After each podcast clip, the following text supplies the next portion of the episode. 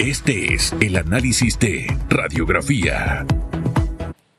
Primero, don Ian Ramos Fergus, elévese a la categoría en que yo lo tengo. ¿Usted fue testigo de qué antes de que Ay, entramos Dios al aire? mío, pero qué hombre Ay, tan ay. eh, dramático. Presuntamente un acto contra. Presuntamente. No, pero sea serio, presidente. Ian Ramos Fergus no. está eh, ya experto en, en la competencia de agarrar guabina. Y usted tiene que ir para allá, Hugo Famanía, y también tiene que sumarse a la lista de SAO. ¿Por qué? Porque ese- sí. porque usted, eso, usted necesita colágeno. ¿En serio? Sí, sí, sí, necesita colágeno. A cierta edad hay que tomar colágeno. Así que usted tome colágeno puro. Ian Ramos Fergus, ¿cómo está? ¿Cómo amanece? Gracias a Dios de maravilla. Buenos días, mi querida Susana Elizabeth. Contento de tener nuevamente a nuestro querido Hugo Enrique con nosotros. Buenos días a nuestro querido y fieles televidentes, radio escuchas, a las personas que nos siguen a través de las plataformas digitales y a nuestro maravilloso equipo de producción que nos permite estar un día más con pasión, análisis y objetividad. Nosotros contentos de tenerlo aquí y, Gracias. y- y hoy el análisis me gustaría llevarlo en dos corrientes. Claro. Por un lado tenemos el caso Odebrecht, ¿ok? Eh, pero por otro lado también tenemos esa certeza del castigo que está metida en el caso Odebrecht, pero era que está relacionado con la pregunta de redes sociales. De caso de Ifaru, caso de, o sea, muchos casos. Ahorita estamos centrados en Odebrecht porque ayer hubo un pronunciamiento. Pero ¿cómo sentir realmente los panameños que en este país hay justicia? Y esa justicia que atraiga a inversionistas y que tengamos un mejor rostro para el mundo, mi querido Jan. En definitiva, vamos a iniciar por, por esa certeza del castigo que nos plantea mi querida Susana Elizabeth, que a mi criterio es sin duda alguna fundamental a fin de poder establecer eso, un crecimiento de Panamá como un Estado de Derecho, de Panamá como democracia, y sin duda alguna si apostamos a aquello de un levantamiento, un crecimiento de las aristas económicas que claramente fueron afectadas desde la llegada del COVID-2020 y las demás aristas que se han desarrollado y se han ido anexando a los problemas nacionales, si a esto podemos apadrinar o podemos también introducir eh, factores como la corrupción, etcétera, la falta de criterios de oportunidades. Y es que si en un país nosotros tenemos a unos estamentos de la seguridad, entiéndase, policías, de seguridad, policías nacionales de seguridad, trabajando por una corriente, tenemos a jueces, por ejemplo, de un sistema eh, de corte acusatoria trabajando por otros lados y a los mismos no lo dotamos del recurso suficiente y cuando hablo de recurso no es única y exclusivamente a una inversión económica, sino de un capital y de un, recur- de un recurso humano, sino también de una instalación, sino también de capacitación y todos los elementos que efectivamente vayan en camino a un crecimiento. Si nosotros tenemos a unos magistrados en una en un tribunal de apelación por otra contracorriente, a magistrados en una corte suprema por otra contracorriente, vemos que llegamos a un punto.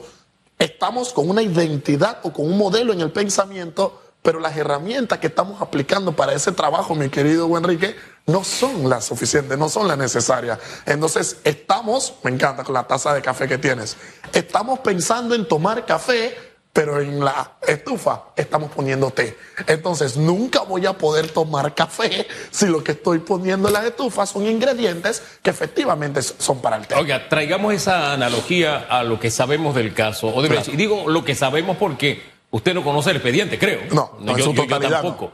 Le- estuvimos en la cobertura de, de la audiencia preliminar, pero eso tampoco nos hace expertos Claro. en el tema.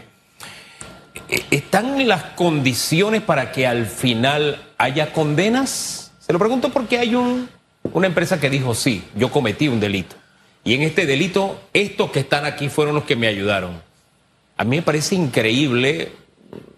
eh, Tengo que estar predispuesto a decir, todos son inocentes hasta que se compruebe. En Es verdad, es verdad. Tengo, claro. Yo te- debo partir de ese principio. Pero aún partiendo de ese principio, fue la- ya la empresa dijo, sí lo hice y estos me ayudaron. No es que alguien lo dijo por ahí y aportó las pruebas y dio las cuentas y dio todo. ¿Usted ve probable que salgan ilesos? Aquí no ha pasado nada o coincide con el ex fiscal de que aquí habrá condenas. Mire que es un, es un punto muy, muy interesante el cual debemos de partir. Máxime cuando también aparte de empresas hay personas, hay individuos que en otras jurisdicciones han dicho, oye, mira, yo gracias a Hugo Enrique Famanía pude blanquear o pude lavar dinero. Y si partimos efectivamente del estado de inocencia, donde toda persona a la cual se le investigue, se le impute, se le acuse, es inocente hasta en tanto no exista solo una sentencia condenatoria, sino una sentencia condenatoria en firme, entiéndase, a la que no le quepa algún tipo de recurso, algún tipo de acción y efectivamente determine la culpabilidad. Pero más allá de eso, mi querido Enrique, hay un, hay un elemento clave del cual podemos partir luego del llamamiento o del comunicado en base al llamamiento ya a juicio a esta audiencia plenaria que se va a tener el próximo año. Y es que se sobreseen algunas personas. Y esto ya nos puede ir dando algún tipo de camino de lo que puede o no ocurrir el próximo año. ¿Y por qué? Porque el Ministerio Público tenía una certeza en la cobertura pasada que se tenía que todas las personas a las cuales estaban atribuyendo algún tipo de participación o responsabilidad penal tenían efectivamente esa participación o ese rol penal vemos ya que existen algún tipo de sobrecimientos provisionales, existen unos sobrecimientos definitivos, existe también un desarraigo a una empresa o a una sociedad anónima que efectivamente se encontraba dentro de la investigación. Y bueno, por así decir, se ha depurado y ahora son 35 personas, si la memoria no me es infiel, las que se van a estar llevando a juicio. Y como siempre, cuando eh, mis clientes me preguntan, licenciado, en un juicio que ocurre, aquí estamos 50-50. ¿Por qué? Porque o puedes quedar absuelto o puedes quedar condenado. Siempre la balanza se analiza 50-50. Y hay un factor clave, mi querido Enrique y mi querida Susana Elizabeth. Hoy en día, Odebrecht es el caso de corrupción más importante en la región, menos en Panamá. ¿Ok?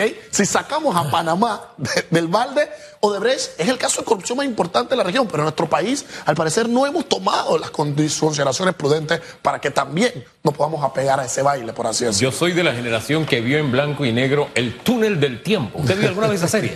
Creo que lo he visto por, internet. En el caso de Brecht, nosotros nos metemos en el túnel del tiempo. Porque imagínense, ya la empresa ni siquiera se llama Odebrecht. Así es. ¿Eh?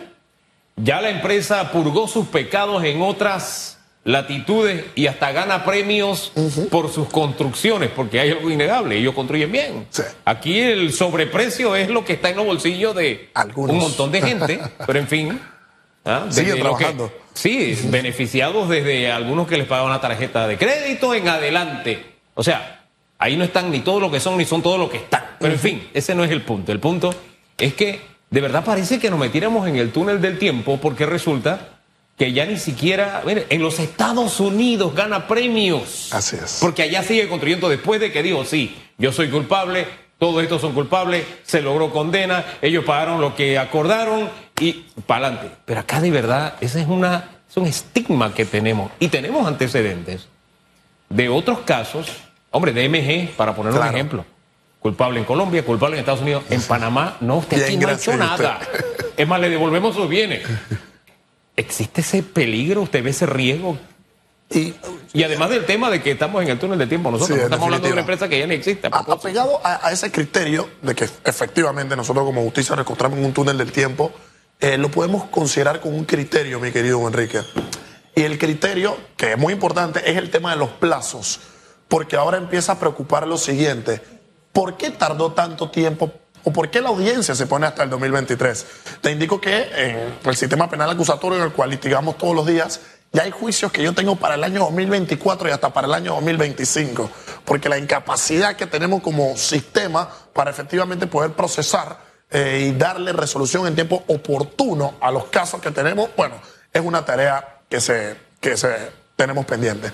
Pero hay un factor clave, mi querido Enrique y mi querida Susana Elizabeth. Si en agosto, luego de la audiencia plenaria que se lleve a cabo, algunos de los implicados quedan condenados, ¿saben cómo se tiene que hacer la notificación de una persona condenada en el sistema inquisitivo? De manera personal.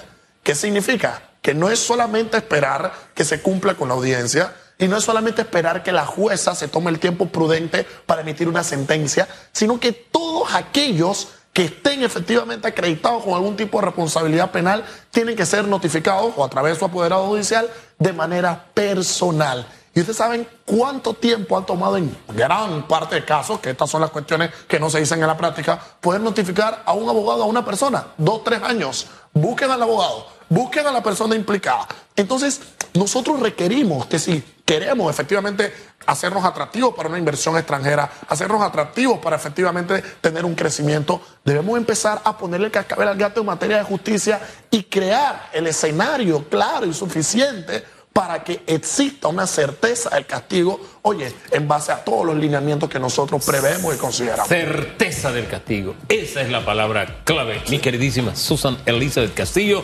de Reyes. Así es, en definitiva. Muchas gracias, mi querido Jan. De pasiones vivimos los seres humanos, por favor. Gracias. Hay a que andar apasionado y interesante tu análisis como siempre, ¿no? Atinados los comentarios y encantada de tenerte aquí. Gracias.